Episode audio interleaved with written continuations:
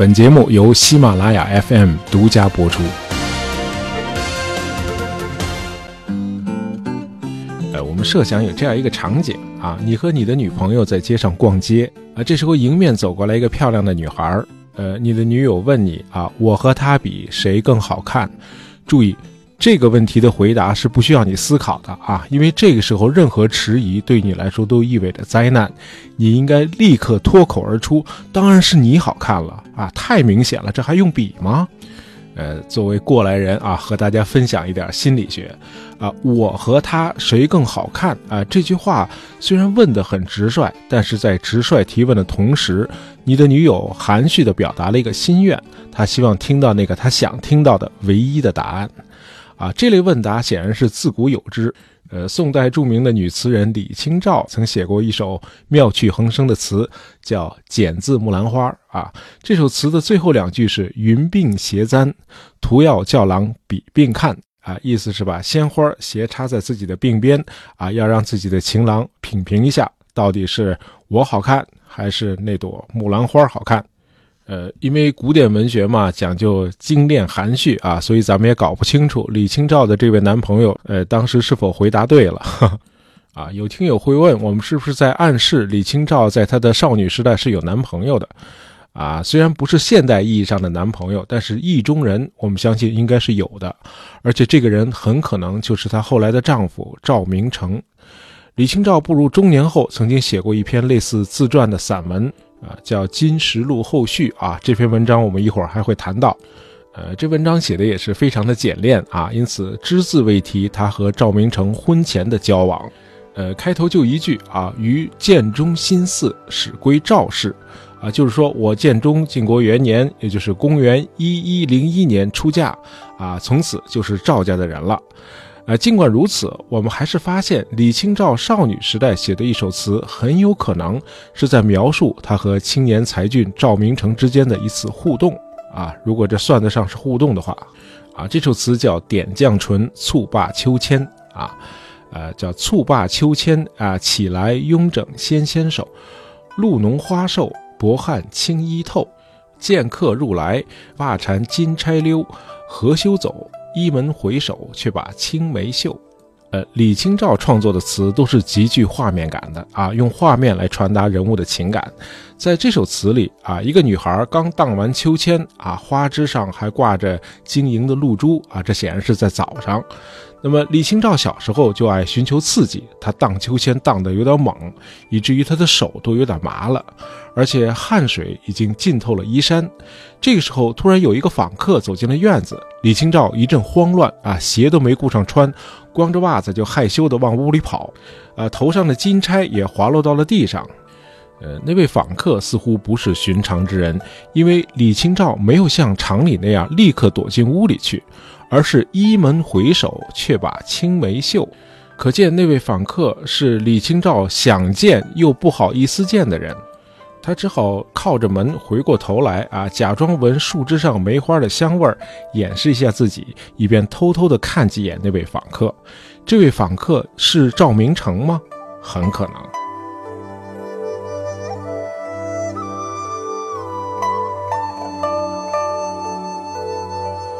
赵明诚和李清照当然不可能像现在这样自由恋爱，但是我们有理由相信两人在婚前并不陌生，而且彼此仰慕，互有好感。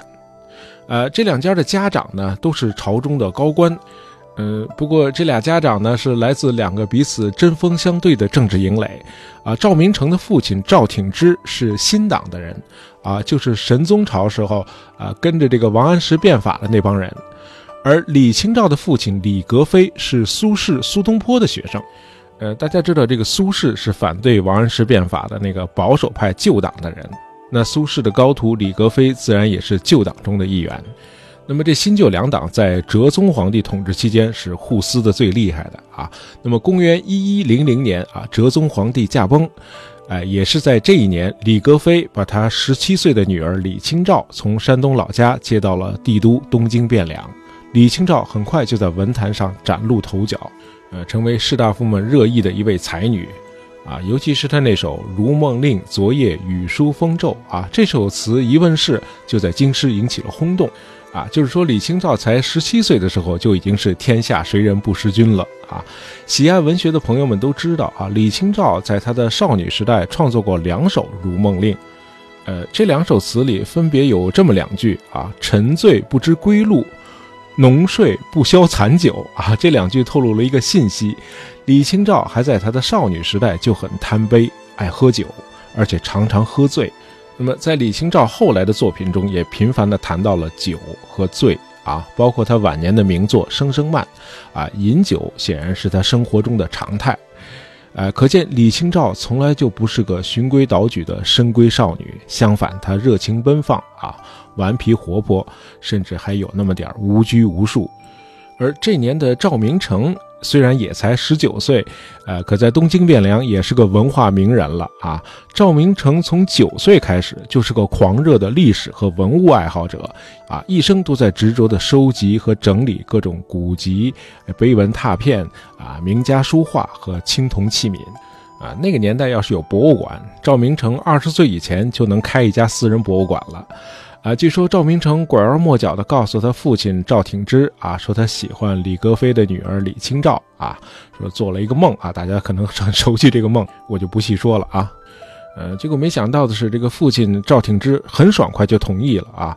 赵挺之很有心计啊，他发现自从徽宗皇帝继位之后，很多以前旧党的官员都官复原职了。那么这个时候，如果能够和旧党的人联姻，应该是个不坏的选择，多一个朋友多一条路嘛。就这样，赵明诚和李清照这一对当时的金童玉女就成婚了。两个人志同道合啊，都爱读书，也都喜欢收集和校勘文物。呃，我们今天说李清照是宋词婉约派的一代宗师，那么婉约嘛，啊，主题都是男女情爱啊，离情别绪。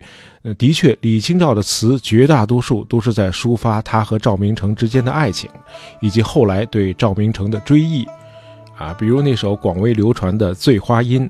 呃，据说这首词创作于他们婚后不久，啊，当时赵明诚在外远行，啊，李清照把词寄给了赵明诚，赵明诚读完之后啊，真是五味杂陈，他被妻子的思念之情所感动，但同时呢，又有点嫉妒妻子的才华，于是为了一争高下，这个赵明诚呢闭门谢客，憋了三天三夜，一口气写了五十首词，五十首啊，可以出本书了。呃，赵明诚这人很鸡贼啊，他把李清照的那首《醉花阴》混在自己的作品里头，然后呢，他让他的一个哥们儿啊，叫陆德夫，让他来品评，说我最近呢有点文思泉涌啊，写了一摞，你帮我看看。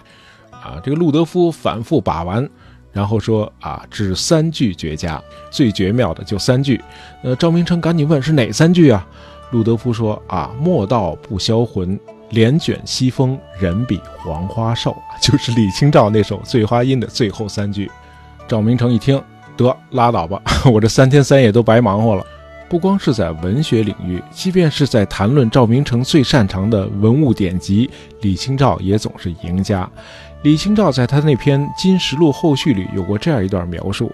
说两口子吃完饭啊，通常会煮上茶，然后指着堆积在屋里的那些啊古代典籍，看谁能说出一个典故是出自哪部书，在第几页第几行。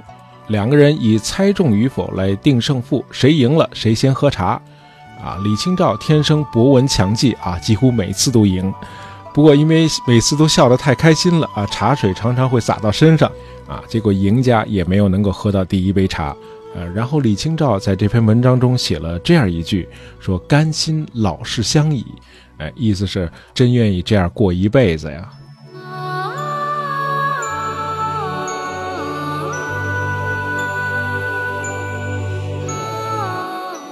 呃，虽然没有能够这样过一辈子，两个人还是在赵明诚的老家青州度过了十四年田园牧歌般的生活。直到公元一一二一年，宋徽宗命令蔡京辞官退休。那这样呢，遭到蔡京打压的赵氏三兄弟啊，那个赵明诚是老三啊，这些人呢就得以重新被启用。赵明诚先后在莱州和淄州担任地方长官，李清照呢继续帮助赵明诚呃校勘整理文物。这个时候，两人省吃俭用收集起来的文物已经能够摆满十几间房间了。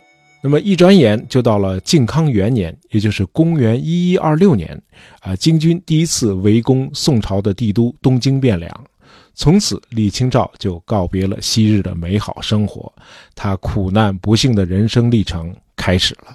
呃，一一二七年一月啊，帝都东京汴梁沦陷啊，宋朝的徽钦二帝被金军俘虏。呃，同年二月，赵明诚的母亲在金陵病故啊，赵明诚启程奔丧。这个时候，他最不放心的是他和李清照多年收集的那数千件文物啊，因为金军随时可能打到山东的淄州啊，就是今天的淄博市。于是呢，这两口子就商量，最后决定李清照先留下来啊，整理他们在莱州、淄州收集的那些文物，然后带上这些文物南下去和赵明诚会合。啊，望着一箱箱的古籍、字画和古玩，李清照一时间很茫然。嗯，他说：“啊，知其必不为己物矣。哎，这些东西肯定是留不住的，早晚都会遗失掉。那么，既然不能把所有的物品都带上，李清照呢就得当机立断。啊，他把很多大的、不太重要的文物全都留下来，锁在家里头。呃，尽管筛选了多次，最后还是装满了整整十五车。”啊，于是逃难就开始了。李清照带着这庞大的车队，先是到了海州啊，就是今天的连云港。他雇了好几艘船啊，渡过了淮河，然后又渡过了长江，最后到达了建康啊，就是今天的南京。那这一路上可以说是历尽了千辛万险。呃，不过这个时候在青州的老家还锁着十多间的古籍文物呢。呃，这夫妻俩本来是计划等到第二年的春天，呃，用船走海路啊，把这些文物运到南方去。结果没想到，在这年的十二月份，青州发生了兵变啊，那十几间屋子的文物被一场大火化为灰烬。就是说，在这个时候，李清照与丈夫数十年收集的金石古玩字画，多数都已经毁掉了。呃，剩下的呢，就是李清照运到南方的那十五车，而这十五车文物中的大多数，也都在金军后来的几次南侵中遗失在逃难的路上了。那转眼就到了公元一一二九年啊，这年可能是南宋建立之后最黑暗的一年啊。金军在一年里南下了两次啊，第一次是正月的时候，正月二十七号那天啊，金军的元帅年罕。学名叫完颜宗翰啊，这哥们儿率军先是攻下了徐州啊，接着他命令五千轻骑千里大奔袭，直奔扬州啊。他知道宋高宗赵构就在扬州，啊，想出其不意的擒获赵构。结果这赵构呢，在金军到达之前就仓皇的逃走了啊。当天晚上，金军先头部队先进入了扬州，听说宋高宗已经出城了，于是又追到了瓜州渡口啊，就是今天的镇江。呃，宋高宗跑得比较快啊，没追上。那金军一怒之下就把扬州城付之一炬，随后就北撤了。呃，没消停多久，到了九月份，金军又来了。这次是兵分两路，呃，西路军攻入江西，东路军由完颜宗弼啊，就是那个著名的金乌珠啊，由他率领直奔浙江。这宋高宗还是拔腿就跑啊！十月跑到了越州啊，就是今天的绍兴，随后呢又跑到明州啊，就是宁波，然后又从明州逃到定海，在定海上了船，之后君臣一行人就只能在海上漂泊啊，躲避金军。呃，在金军这年的第一次南侵之后，宋高宗曾经派使者向金军启降。呃，他给京军元帅完颜宗翰写了一封文辞优美、感情真挚的启降信，说自己现在是所行亦穷，所投日狭，以守则无人，以奔则无地，一身彷徨，局天积地而无所容错。呃，他请求京军不要再向南进军了啊！念孤危之国，回师燕甲，赐以余年，社稷存亡，在阁下一言。啊，普遍认为这是历史上曾经有过的文辞最优美的启降书了。啊，也是在这一年，背负着亡国之恨的李清照写下了他那首豪情万丈的夏日绝句：啊，生当作人杰，死亦为鬼雄。至今思项羽，不肯过江东。啊，这反差确实有点太大啊！李清照一个弱女子啊，她的境界居然能把宋高宗甩出去好几十光年。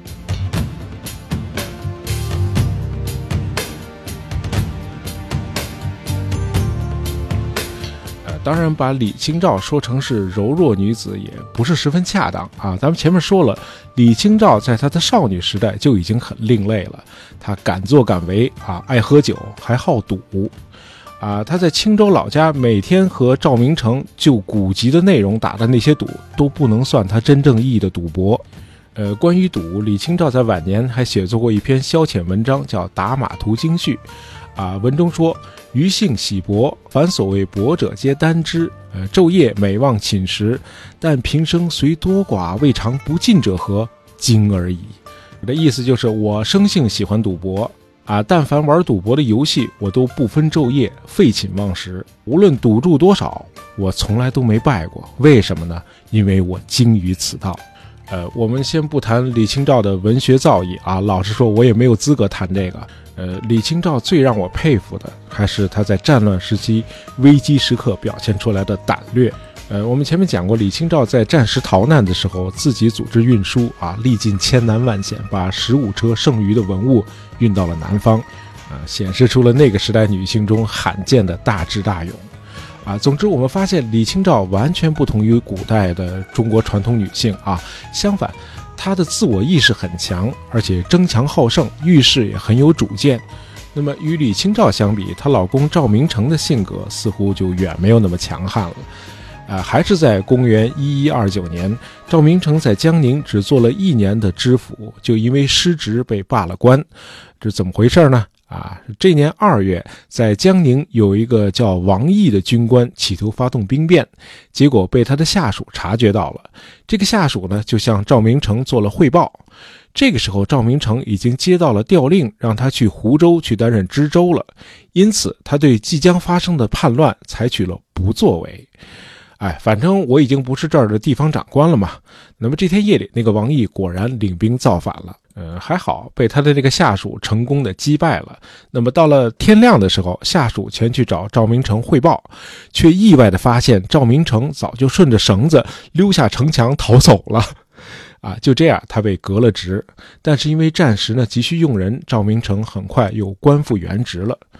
呃，遗憾的是，他不久就患上了疟疾。那么，在健康，啊，就是今天的南京，他去世了，终年四十八岁。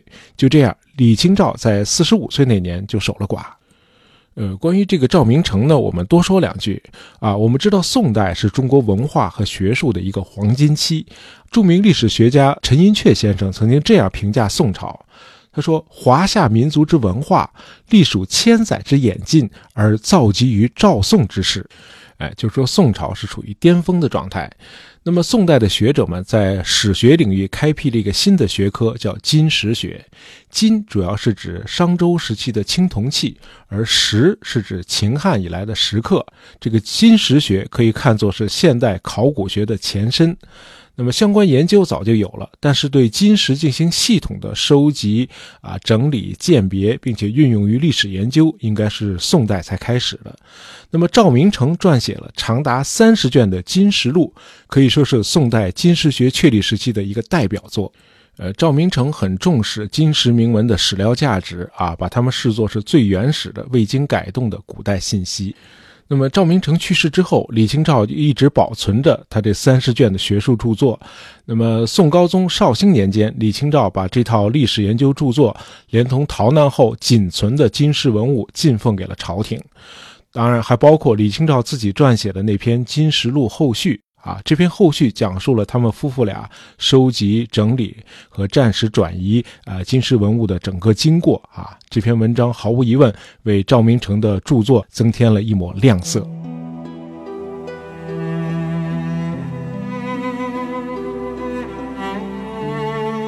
呃，从这篇后续可以看出啊，李清照为文物收集和鉴别付出的心血不比他自己的文学创作要少。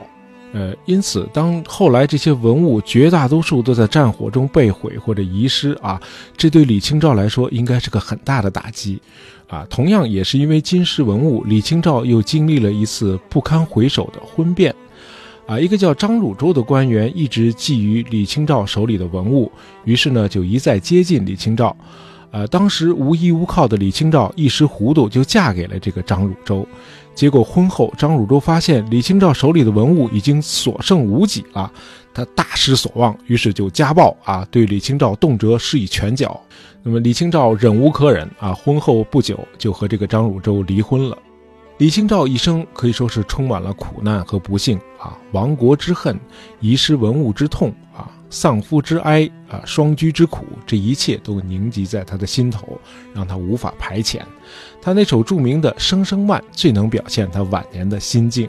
啊，这首词大伙儿在高中的语文课本里都学过啊，我就不展开聊了。总之，《声声慢》被认为是李清照晚年创作的最经典的一首词。啊，从内到外，从远及近，李清照极富感染力地刻画了他内心的沉痛，还是一如既往的极具画面感。晚风、酒、归雁、黄花、梧桐、细雨，啊，看这个视觉、听觉感觉交织在一起，心境和环境之间不断的相互作用，层层推进。呃，这首词比较长，我就不读了。呃，李清照毫无疑问是千古第一才女。呃，她的创作以靖康之难为界啊，形成截然不同的两个创作阶段。靖康之前，她和赵明诚结婚，过着幸福的生活。那个时期的作品的基调是欢快和愉悦。那么靖康之后啊，不光是安静祥和的气氛被打破了，李清照更是经历了国破家亡，啊，饱尝了人世间的种种的辛酸。这个时期的作品自然是充满了浓重的感伤情调。呃，和他卓而不群的性格一样，李清照的词也是独树一帜，自成一家，啊，后世称为易安体啊，因为李清照号易安居士。当然，李清照晚年的生活实在是谈不上易安啊，她一直是孤苦凄凉，大概是在公元一一五五年悄然去世啊，享年七十一岁。好，今天的节目就到这儿啊，本期节目是由我们的听友。J I U 松子下横杠 H L 和幺五六幺八九八 X E W U 啊，这两位听友点播的啊，希望你们喜欢啊，喜欢大野杂货铺，同学不要忘了订阅我们的专辑，当然希望您能够在朋友圈里推荐一下我们的节目，感谢大家收听，咱们下期再见。